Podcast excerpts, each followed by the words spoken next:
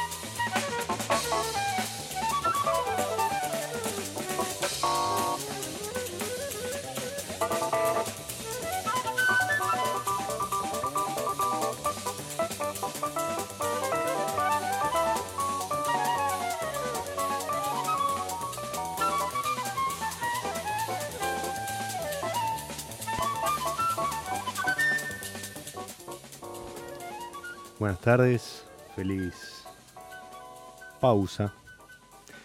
Arrancando con Chick Corea de fondo, haciendo Pain, tremendo tema que tiene sus años y, tiene su duración. Eh, tanto, tanto es así que, en el álbum, eh, liviano como, como una pluma, donde, donde está incluido el tema, hay tres versiones y la que estábamos escuchando es una, de las más largas, dura como nueve minutos y algo. ¿Y por qué Chicorea no? ¿Por qué el tema Spain? Porque hoy el programa que, que titulamos Solé va a estar versando sobre, sobre la madre patria. Va a estar hablando sobre, sobre España, sobre vinos españoles. Eh, vamos a estar recibiendo en un ratito a Elisa Fernández que nos va a hablar de, Morocho Group. Y eh, en este tercer episodio de, de Mi Lado B, la idea es un poco no solo hablar de, vinos españoles, sino también lo, que significa eh, traer vinos de afuera en un mercado que, tiene sus propios inconvenientes y, con un consumo que no repunta. Eh, pero, pero bueno, eso creo que ya lo, comentamos y va a ser seguramente tema de la charla de hoy. Em, el otro día hablábamos con, Rosendo cuando, cuando nos íbamos de, después de haber hecho la pausa. Y, los dos coincidíamos en que mm, no está mal eh, permitir o, celebrar que, ingresen vinos, etiquetas de otros países, ¿sí? ya sea del Nuevo Mundo, como eh, nuestros vecinos Uruguay y Chile, o, Sudáfrica, o Australia, Nueva Zelanda, incluso Estados Unidos, sino también del, viejo mundo, como es el caso de, de Morocho, que, está trayendo vinos españoles. Y eso, más allá de eh, darnos otra perspectiva y no, no, quiero utilizar la palabra educar el paladar porque a lo mejor suena pretencioso y, y, ya muchas veces dijimos que para, para disfrutar del vino no, no es necesario educarlo, pero sí eh, le da le da otros sabores, le da otros, otras sensaciones probar vinos de, de otras latitudes y que están elaborados a lo mejor con otra, con otra escuela, de otra forma, o simplemente tienen otro estilo muy distinto al nuestro o al que nuestro paladar está acostumbrado. Entonces, esa, de esa comparativa yo creo que nuestro vino argentino sale muy bien parado. Y no porque nuestro paladar esté, esté acostumbrado a, a ese, al, estilo argentino, a, nuestro estilo, que, ha ido variando obviamente a lo largo de, de su corta vida, sino porque eh, nos va a dar la perspectiva de la calidad de nuestros vinos. Y, y no solo de los de alta gama o, de los que reciben premios, sino también de aquellos level entry, ¿sí? que se consiguen en, cualquier supermercado eh, y, que muchas veces utilizamos para, para un evento masivo, un asado o para la mesa diaria. Y, mm, y que muchas veces criticamos o vapuleamos cuando en realidad estamos tomando un vino de buena calidad. Sí, obviamente, dentro de su rango de precio. Cuando, cuando hablamos de que el vino es de buena calidad, siempre es en relación a lo que uno espera respecto de un rango de precio. ¿sí? Y, y si bien hoy el desfasaje en precios hace que la referencia monetaria de una etiqueta no, no tenga un, un punto muy, muy certero donde anclarse, podemos determinar diversas franjas y ubicar a, las 6.000 y algo etiquetas, 6.500 etiquetas que tenemos en nuestro mercado dentro de esas diferentes franjas. Y y cuando descorchamos un vino de 150, 100, 200 pesos, eh, obviamente a lo mejor lo, que esperamos eh, no, no es que, como se dice por ahí, que nos vuele la cabeza o que nos emocione, pero pero si el vino es de calidad, o sea que cumple con lo que promete y tiene su fruta y tiene algún, algunos aromas y, se puede este, saborear en, boca, em, el vino habrá cumplido con su, con su cometido y podremos decir que ese vino es de una buena calidad. Si inclusive ofrece mucho más de lo que esperamos en esa franja de precio, eh, si ya tuvo algún trabajo con madera o, este, incluso hasta su, su packaging o, su presentación eh, es superior, bueno, podemos decir que su relación precio-calidad es muy buena. Y y en esos vinos estamos muy bien posicionados. Eh, hoy el, tipo de cambio nos favorece, pero los que hayan tenido oportunidad de, viajar viejo mundo, ¿sí? Este, a España, Francia o Estados Unidos, se, habrán dado cuenta que los vinos de, entrada, de gama, los, los, de la franja más baja, no tienen punto de comparación con nuestros vinos de entrada de gama.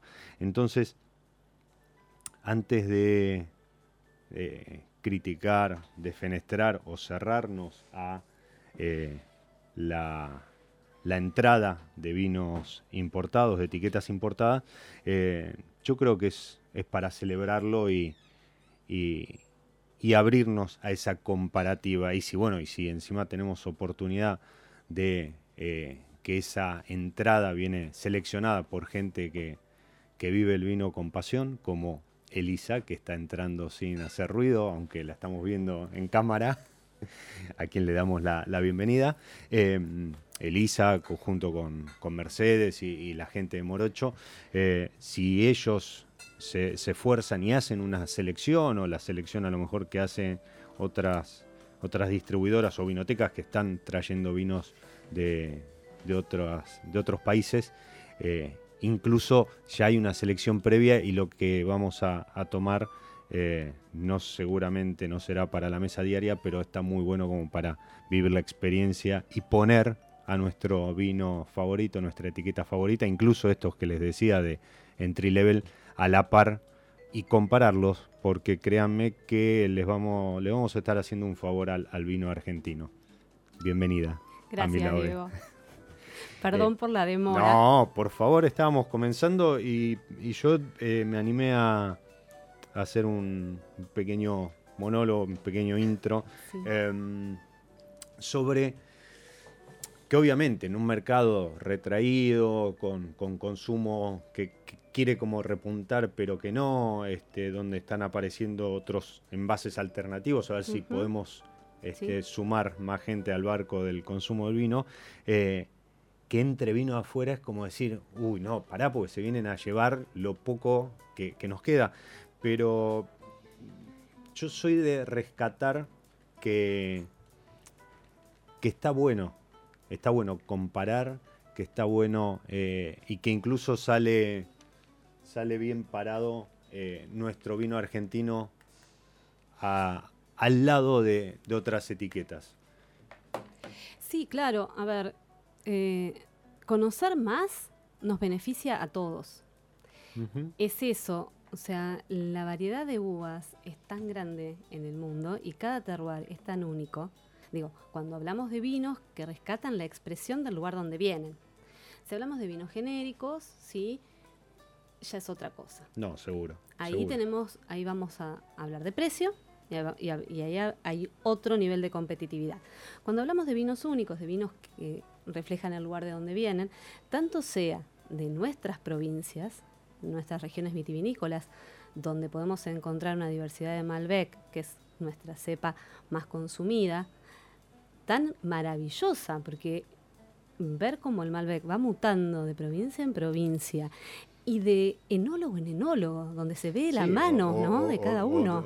O, lo pasás de madera a, concreto, o incluso de madera francesa, americana o de americana francesa y ya eh, eh, cambia. Tenés un montón de matices mm, y, donde, y donde podés ver qué es lo que está queriendo hacer cada enólogo con ese vino. Bueno, de la misma manera, ver lo que sucede en el mundo, como vos decías, nos abre la cabeza, nos abre el panorama, nos hace ver dónde está posicionado realmente nuestro vino y nos hace ampliar el paladar, porque la única manera que tenemos de ampliar el paladar es probando. y generando un registro. Yo decía justamente eso, que, que como que le das otros parámetros, ¿sí? Como para, para...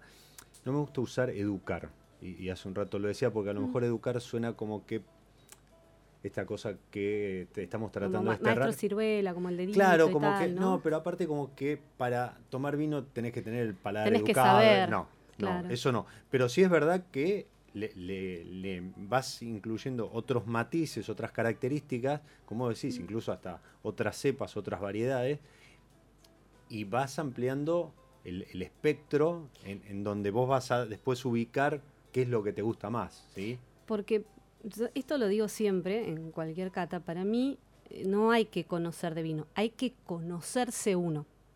Es qué me gusta a mí, por qué me gusta lo que me gusta. Y entonces ahí voy a darme cuenta de cuál es mi perfil de consumidor. Y voy a poder pedirle al sommelier en un restaurante, al vinotequero en una vinoteca, cuál es el vino que me gusta. Digo, mira, a mí más o menos me gusta El- por el acá. estilo. Y el otro te va a recomendar. Y, y hay que dejarse recomendar por los profesionales, ¿no? También. Entonces, pero primero, para que el otro te pueda recomendar acertadamente, vos te tenés que conocer. Y para eso hay que probar. Hay que comer, hay que oler, hay que entrenar los sentidos y prestarles atención. O sea, cuando estoy es comiendo, bueno. cuando estoy tomando, tengo que prestar atención un ratito, un poquito. Sí, sí, a ver qué, qué destaco de, es- de ese vino que me sirvieron, a ver si hay, hay alguna nota, un sabor, si es la acidez, si es el cuerpo, la textura, además, que después me diga, me gusta la textura que tiene tal vino, y, y empezar a asociar y, como vos decís, empezar a definir Si me este, gustó un estilo. y si no me gustó. Por ambas. En, en nuestro caso, nosotros elegimos traer vinos de España, pero también porque hay una- un vínculo de los cuatro, nosotros somos cuatro personas que conformamos Sí, yo- Morocho. Bien, yo la, te tengo a vos, la tengo Nos conocemos a Mer, hace, hace más tiempo, Exacto, sí. pero también están Claudia y Jorge. Claudio y Jorge, a quien le mandamos un Claro saludo a los sí, tres. Nos acabamos de dejar, vi- vine tarde pues estábamos en reunión Bien. Morocho, estamos trabajando mucho, mucho, mucho, con muchos proyectos y mm, todos tenemos raíces en España. Y si bien todo surge en un viaje a Europa, podríamos haber elegido cualquier país para traer vinos o varios. Y naturalmente nos centramos en España, era, era donde estaban nuestras raíces, eran vinos que nos contaban cosas que queríamos que nos contaran. Y que sentimos que al paladar argentino le faltaba ese lugarcito, de encontrarse con ese Mm. vino de los ancestros, con esos lugares, porque de nuevo los vinos te muestran su paisaje, te muestran la gente que lo hace. Entonces poder emocionarse tomando un vino, recordando a sus abuelos, es algo que a nosotros nos interesa.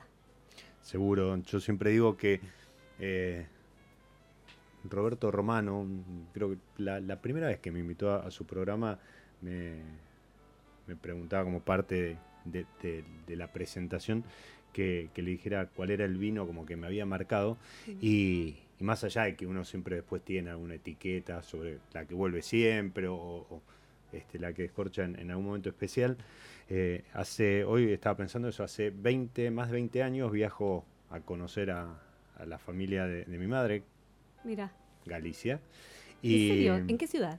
y estuvimos en Campañó parando, Ajá. pero después recorrimos El Ponzón, Vigo, em, Salvaterra Miño. Toda, toda o sea, la parte de las, las Rías Baixas. Exactamente. Y obviamente eh, allí cada uno hace su, su vino y además Sí. vende fruta, pero se guarda su, Su vinito, claro. su, su vinito.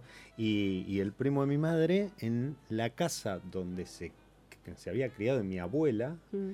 eh, cavada en la tierra, una cava donde elaboraba su albariño. Sin etiqueta, sin ningún interés comercial.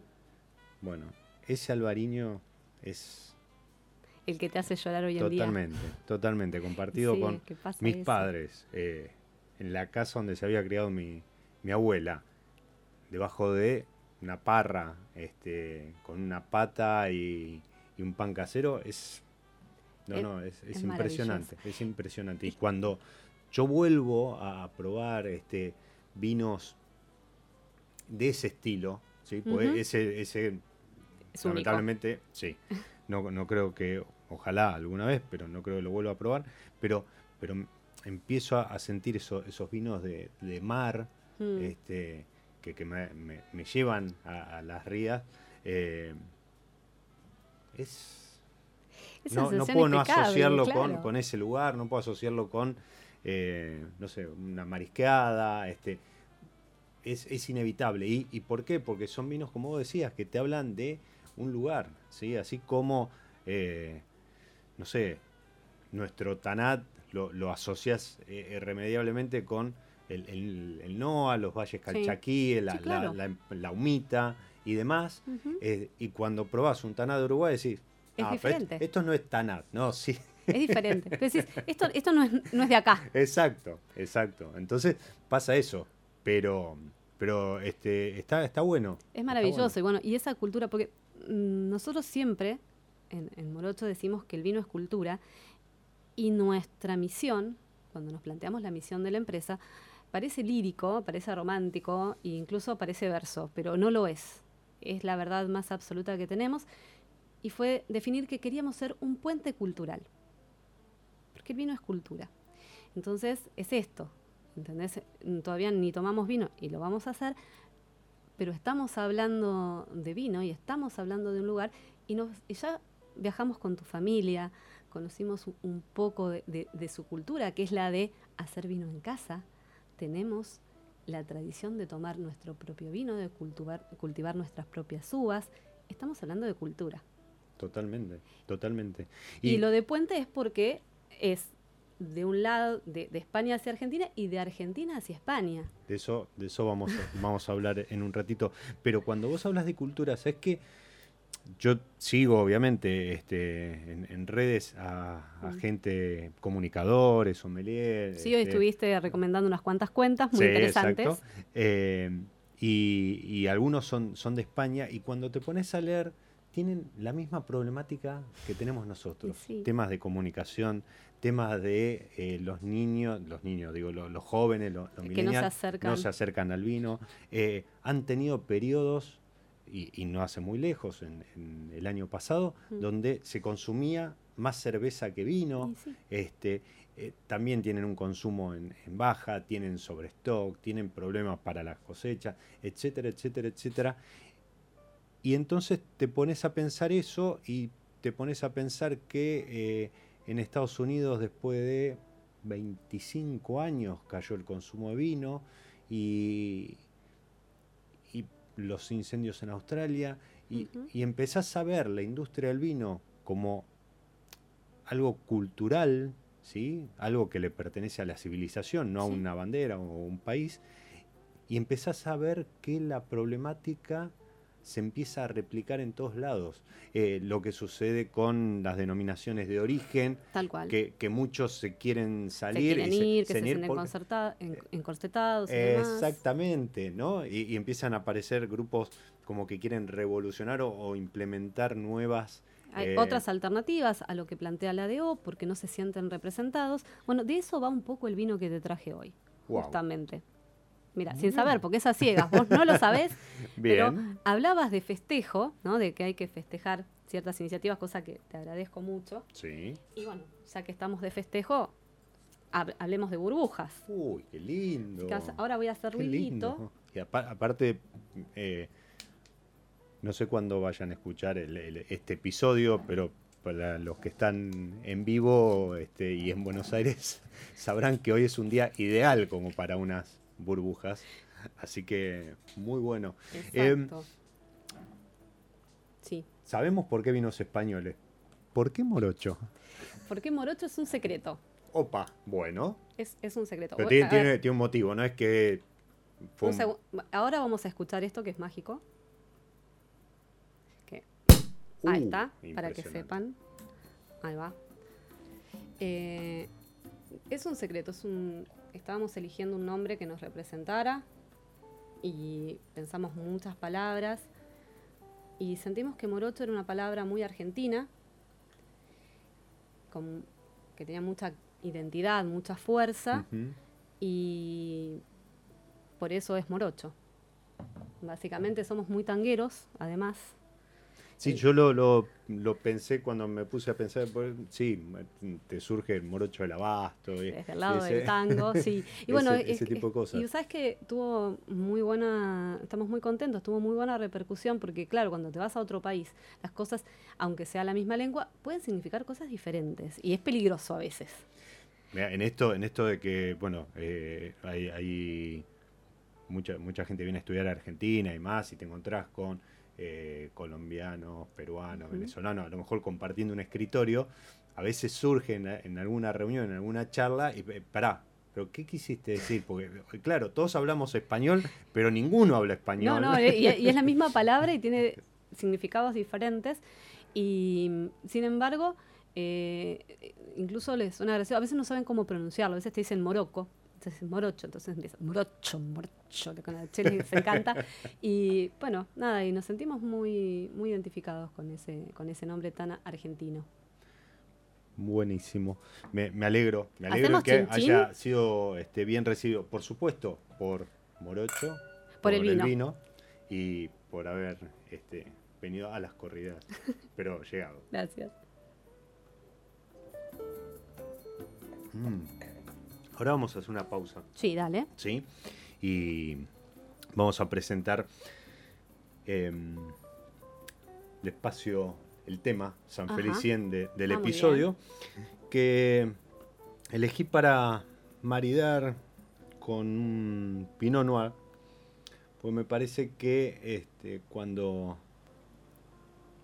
cuando estás ahí con el Pinot en la copa y lo revoleas y, y demás, más allá de todos esos aromas terrosos, hongos que, suele, suele traer, está muy bueno quedarse mirando las lágrimas negras que tiene la copa.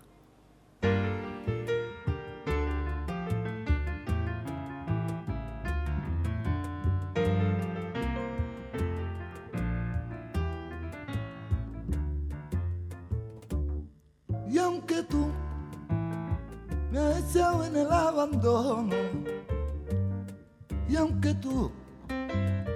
has muerto mi ilusiones, en vez de maldecirte con justo encono, y en mis sueños te como, y en mis sueños te como de bendiciones. Sufro la inmensa pena de tu extravío dolor profundo de tu partida. Y lloro sin que tú sepas que el llanto mío tiene lágrimas negras, tiene lágrimas negras como mi vida.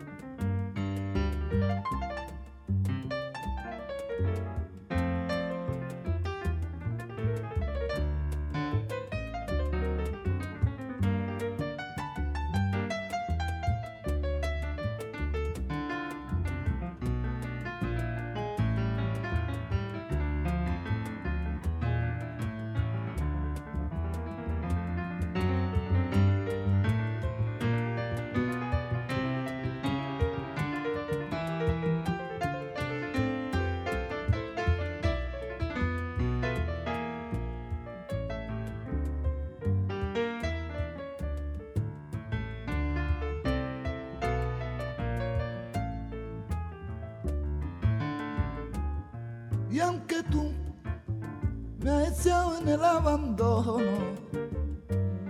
y aunque tú has muerto mi ilusión, en vez de maldecirte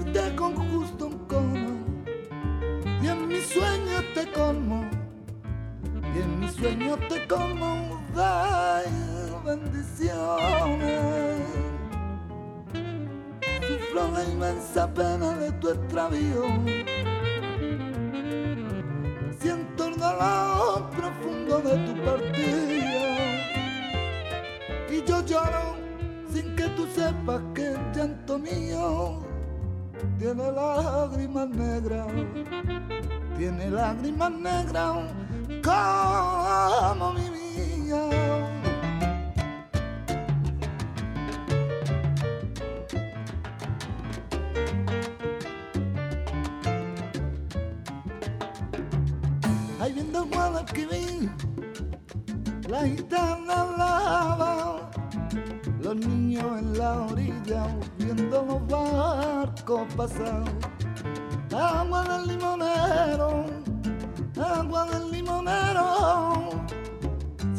Si te acaricio la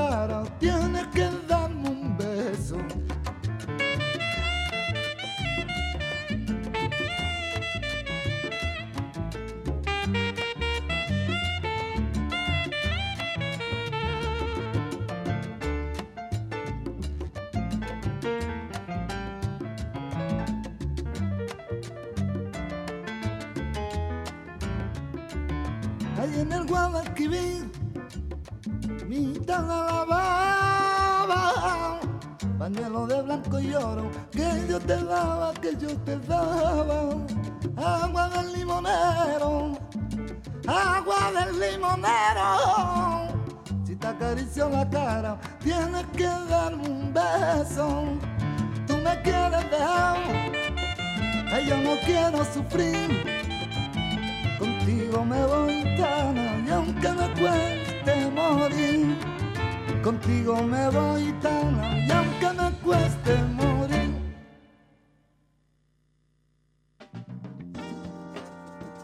Todos los martes de 19 a 20, Diego Miliaro te espera copa en mano para compartir Mi Lado B, una pausa para el disfrute por Radio Monk.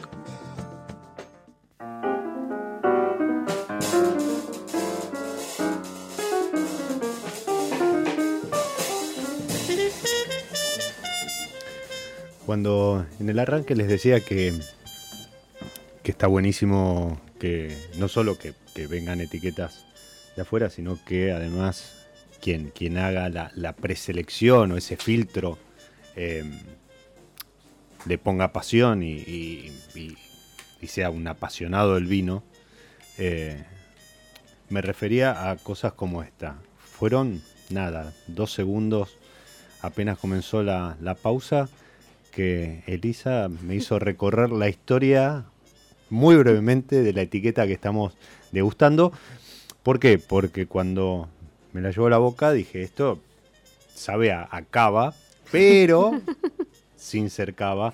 Y justamente esto, esto que comentaba ella de, de que es una, una denominación nueva y, y un poco que empieza a absorber a aquellos que no se sienten cómodos en la denominación de origen cava y se empiezan a sumar a Penedés. Exacto, esto es Classic Penedés, que es la DO para espumosos, ¿sí? porque está la DO Penedés, que es la DO de, de Mm. vinos tranquilos, y dentro de esa DO está Classic Penedés. De esto es una denominación que empieza a partir del año 2014 y que agrupa una serie de viticultores de toda la vida del área de Penedés que lo que querían era conservar ese sabor del espumoso tradicional que hacían sus abuelos y sus padres, que se había ido desvirtuando un poco con el tiempo, permitiendo ciertas laxitudes dentro de la DO Cava. Entonces forman la DO Classic Penedés, que lo que dice es que para llamarse reserva, el vino tiene que tener al menos 15 meses de, eh, paso sobre elías, ¿sí? De, estiva en, botella, porque es método clásico, doble fermentación. En este caso, el que estamos tomando, que es Aterroca, tiene 20 meses, ¿sí? o sea, el mínimo exigido por la DO es de 15, este tiene 20. Otro de los cambios fundamentales es que el viñedo tiene que ser propio. No se compra uva, eh, no se trabaja con viticultores de, de la finca de al lado, todo uva propia. Manejo ecológico, ¿sí? del vino, y si te fijas, de hecho tiene el sello de la comunidad europea de vino ecológico. Y eh, también el, todo el, tema de cultivo y tal, porque lo que quieren es reflejar el paisaje. De hecho, si te fijas, justamente en la etiqueta, una especie de eslogan eh, que tiene la bodega es vinos de paisaje. Obviamente está en catalán y no lo voy a decir en catalán porque tengo mucho respeto por la gente y por los idiomas. Pero bueno, es, es eso, lo que tratan de reflejar es la tierra, la uva, o sea, las tres cepas clásicas, se volvió a las tres cepas clásicas de Cava, Macabeu, Parelló, eh, Parellada de Yareló, el trabalenguas, eh, que son las únicas permitidas para blanco, o sea, una, una serie de normas que hacen que se vuelva a esa bebida original de toda la vida de la región, manteniendo altos estándares de calidad. A ver, para, los que no, están muy en tema, dos, tres cositas eh, respecto a lo que comentaba Elisa. Primero, esto de sobrelías o método eh, tradicional es método champenois, ¿sí? Eh, tiene mucha mayor complejidad y lo de sobrelías o eh, sobre levaduras, ¿sí? las levaduras de, la fermentación que, van quedando muertas, eso son las lías y eso le agrega esos sabores a pan tostado, frutos secos, a, brioche, a, levadura, a, pan, exacto. Sí, sí.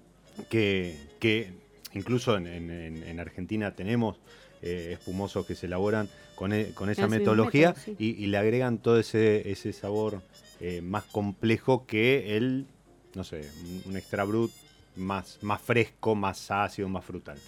Pero hay toda una cuestión además con lo que es la denominación cava.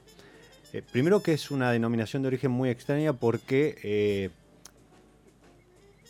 aglutina o, mm, se aplica en varias regiones, sí. que no son adyacentes. Entonces como que hay un desparramo y eso ha hecho eh, que eh, tenga cierta flexibilidad como la que mencionaba Elisa. Pero además, como es la denominación de, origen que en su mayor parte está en Cataluña y con toda la cuestión política, geográfica y demás, eh, cada tanto para la época de la fiesta, para fin de año, surge un boicot contra el Cava porque es un boicot contra Cataluña. Entonces la denominación de origen Cava, queriéndose despegar un poco de Cataluña, dijo, bueno, entonces que hagan Cava en el resto de España también y lo sumamos. Bueno, evidentemente lo que quiere hacer la denominación eh, para espumosos es un poco salirse de toda esa cuestión política y demás. Es, volver a los orígenes. Y volver a la identidad, ¿sí? Eh, despojado de cualquier tinte marketinero o político o esta cuestión que, se le quiera agregar. Riquísimo. Y, está, está ideal. El día está ideal. Pero está para, tomar. Con, con, el late roca de, testigo, eh, vos dijiste algo que, alguna vez charlamos, pero si lo, lo podés compartir porque creo que, va a haber gente interesada. Dijiste España, Argentina y Argentina, España. Claro que sí, porque hay mucha gente interesada en probar nuestros vinos. Más allá de ser un país productor, o sea, nosotros también somos un país productor y queremos tomar cosas de afuera el resto de los países productores le pasa lo mismo. A veces había como mucho prejuicio con España, pues si no, es un país productor, toman su propio vino. Y sí, es verdad, es como vos decías, mi, primo hacía su vino en su casa, que no quiere decir que no haya un público ávido de conocer qué pasa más allá de las fronteras. España es el país que más ha crecido gastronómicamente hablando, que impone tendencias en el mundo, y ese cliente que va en busca de experiencias, que va en busca de lo diferente, está abierto a conocer otras cosas. Y, me ha pasado, o sea, de ir a, comer a muy buenos restaurantes, gracias a Dios, que te presenten un plato, que te den un maridaje y decís, está bien, el plato es sublime, pero ¿sabés qué va con esto? Con esto va un Malbec. O sea, y de verdad, y no va ninguna otra cosa. Dice, ¿probaste alguna vez un Malbec? No. Y ir corriendo a la maleta, porque son cosas que Maleta tiró. Sí. Bueno, nada, La valija. Perdón, la valija.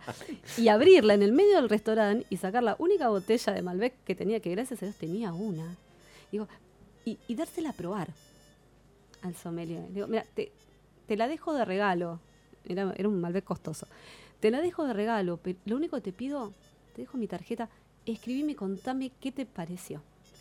Pero creo que esto nos pasa a todos los que estamos en este mundo y viajamos y queremos compartir y estamos orgullosos de lo nuestro y queremos que el mundo lo conozca.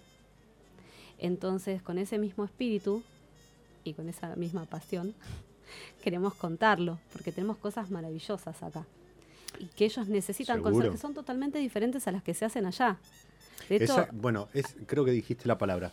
No son mejores o peores o no, son diferentes. son diferentes. Y, y seguramente en esto de estilos también de cocina que se van fusionando y demás, y, y como me pasó una, una vez en Brasil que eh, un, un- un argentino este, había instalado una parrilla, pero no, no era el parrillero, del parrillero tenía un brasilero y el mozo era uruguayo, entonces eh, se, se empieza a dar esa cosa, este, esa- ese crisol, esas mezclas, y, y vos a lo mejor llegás a, a alguna parrilla en, en- en Madrid y, y querés comer después de, no sé, a 15 días estar recorriendo este, la península, decís, bueno, me, me quiero comer un, un corte de ternera para hacer juego en tu maleta Sí. y, y decís, y para esto vendría bien un, un Malbec argentino. Y, Sí, claro. y además, porque eh, habla de, de un lugar diferente, ¿sí? Esto de que ahora haya también Malbec en Chile o que Francia haya reflotado su, su cot, Ujú. no es lo mismo. No es Malbec argentino. No, no tiene nuestra identidad, no es- tiene nuestro ADN y, y eso se nota. Yo, hay Malbec también en España Sí. y a uno, una- a un productor que visitamos, que hacía otro estilo de vinos, eh, entre las cosas que tenía y que estaba probando tenía Malbec y nos dio a probar de barrica igual, siempre hay que tenerle piedad. Y le dejamos, mira, te dejo en el hotel una, una botella que tengo en la, en la maleta. eh, y para que para que lo pruebes y, y veas cómo es el Malbec que nosotros, lo que nosotros entendemos por Malbec y, y- y cómo se eh, manifiesta la uva en nuestro país, ¿no? Eh, pueden ser muy interesantes algunos, otras propuestas de otros lugares, pero lo que vos decías, una parrilla argentina en Madrid, la gente que va a comer a una parrilla argentina seguramente quiere tener la, toda la experiencia, ¿sí? Entonces hace falta que haya vinos argentinos y que haya variedad de vinos argentinos. Que haya que- pequeños productores, que haya vinos más mainstream, para que el... el- Y que no haya solo. Malbec. O sea, porque esto que sucede con el Malbec alrededor de- de- Ujú. del mundo también sucede con otras cepas. Sí. Ah, Esto que comentábamos del Tanat, nada, comparar el, el salteño o el de Valle Calchaquíes con el, el que tiene Uruguay, que or- orgullosamente lo lleva como, como cepa de bandera. Sí, Son distintos. sí. ¿sí? Y, y no, no va en, ah, ¿quién tiene el mejor Malbeco? No, eh, es diferente y esta semana eh, Richitelli, Michelini y Seba carne. Zucardi tuvieron, tuvieron, están, creo que siguen recorriendo. Parece casi una, una, una delantera de un, No, pa- de un equipo italiano, Sí. ¿viste? sí, sí, sí, con esa línea de tres igual, este, con esa delantera voy, voy a, a cualquier mundial. Claro Pero En Eh, están en Sudáfrica recorriendo viñedos Mm. y aprendiendo seguramente y mostrando lo que tiene Argentina. Eh, y, y- y Sudáfrica tiene una muy buena producción y, y tienen este, muy buenos vinos y demás. Pero es compartir, o sea, no, no, no es competir. Es que ¿eh? hablamos siempre de globalización, estamos en un mundo globalizado y hay cosas buenas y hay cosas malas. Lo bueno es que nos podemos integrar Totalmente. Que podemos conocer, que podemos disfrutar, porque de esa manera valorás mejor lo que tenés. Si vos no tenés competencia, nunca podés crecer. Si soy la única que hace sobres de papel, y soy la crack de mi pueblo haciendo sobres de papel. Y sí, claro, si es la única que hace, ¿qué sentido tiene?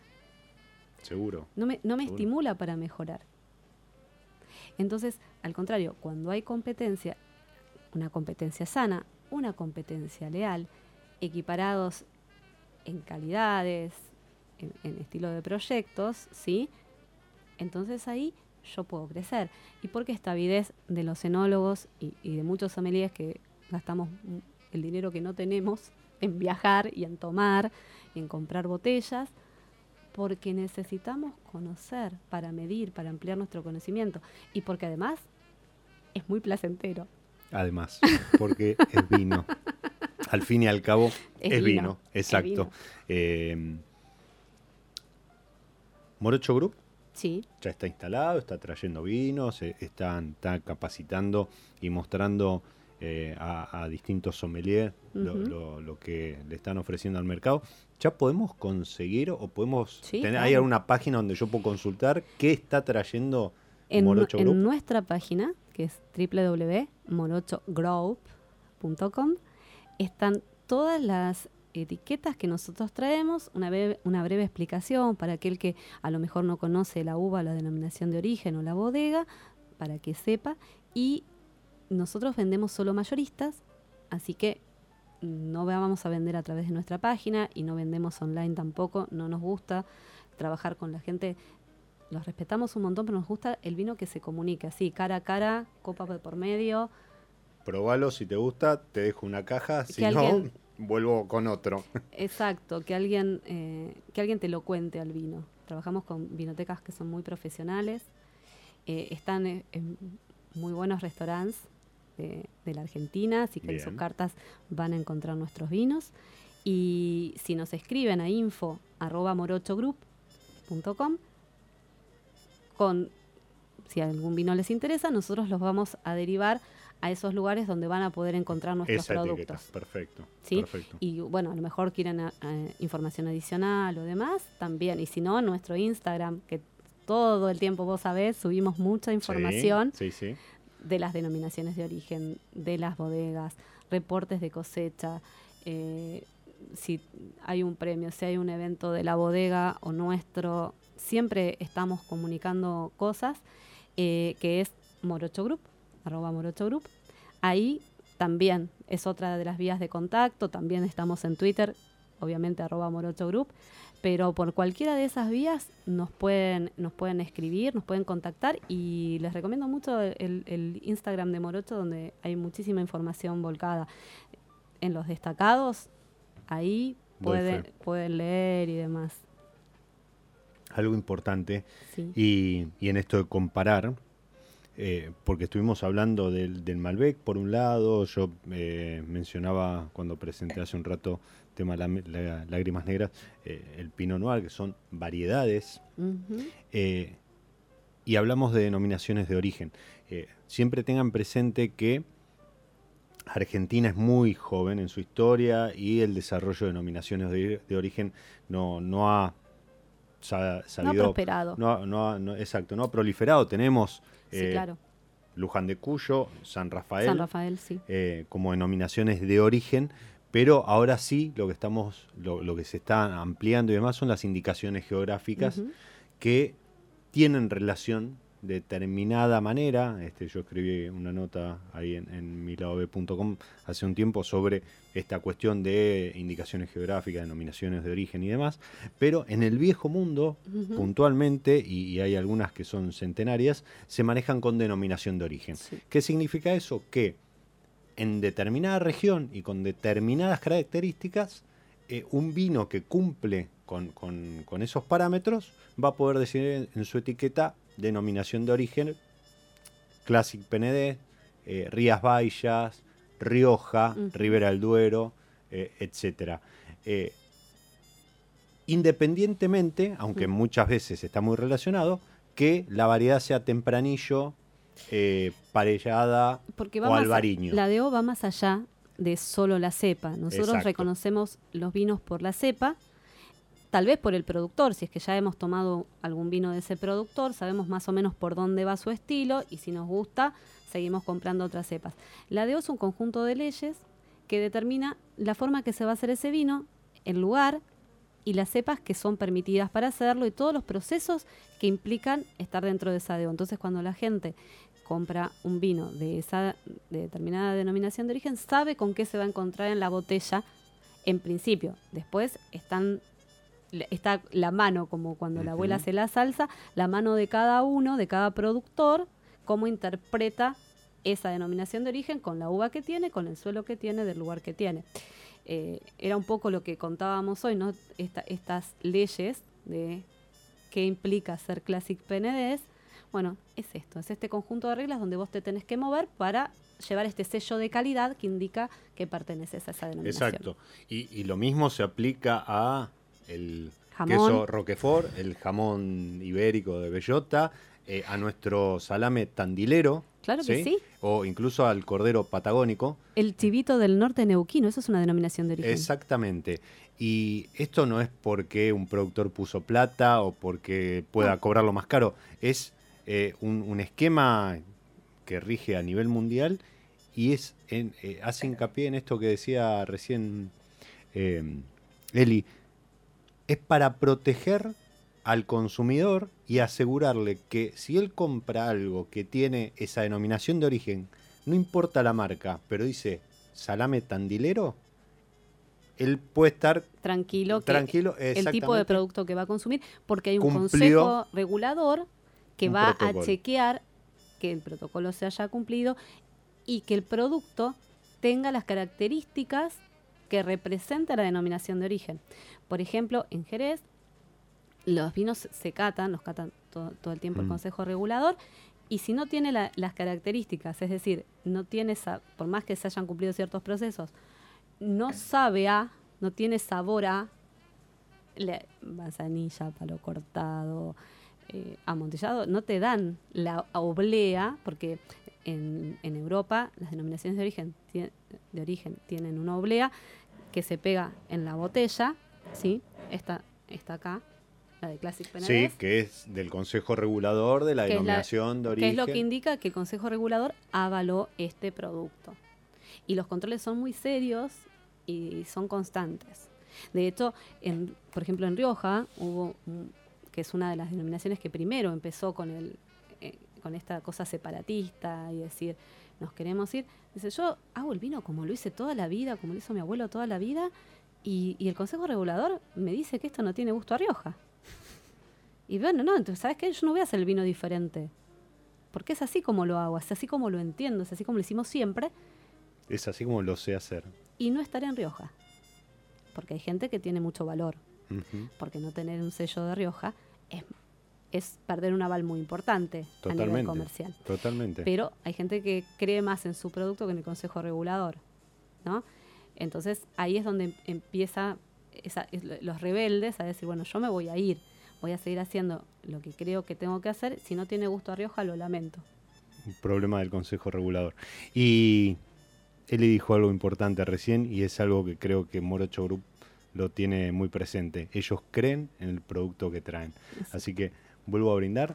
Te agradezco por este Classic PND, por haber visitado mi lado B.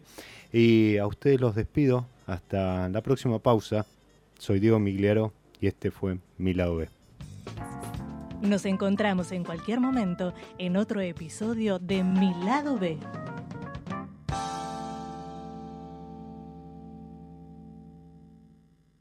Radio Monk. El aire se crea.